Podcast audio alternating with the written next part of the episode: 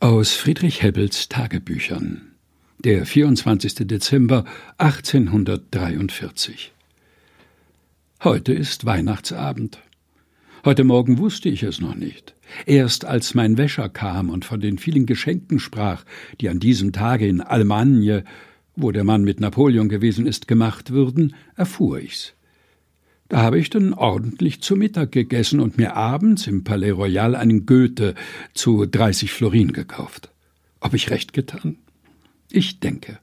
Haben muss ich durchaus mehr Bücher und hier besonders, wo mir aller Umgang fehlt.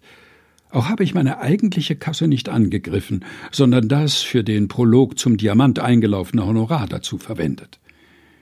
Als ich mit meinem Schatz, der ziemlich schwer zu tragen war, und den ich mir doch nicht zuschicken lassen wollte, weil ich ihn dann erst morgen erhalten hätte, zu Hause kam, fand ich zwei Briefe vor. Einen längst erwarteten, überaus liebevollen, von dem alten, herrlichen Ölenschläger, der mich über vieles beruhigt, und einen zweiten von Elise, den ich erst beim Zubettgehen lesen will.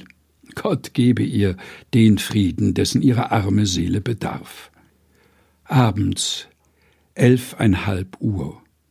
Bis zehn Uhr war ich im Café de Paris mit Bamberg. Dann ging ich zu Hause, kaufte mir aber zuvor, da ich den Weihnachtsabend doch auszeichnen musste, für drei Sous Galette, eine Art von Blätterbackwerk. Aus Friedrich Hebbels Tagebüchern, der 24. Dezember 1843, gelesen von Helga Heinold.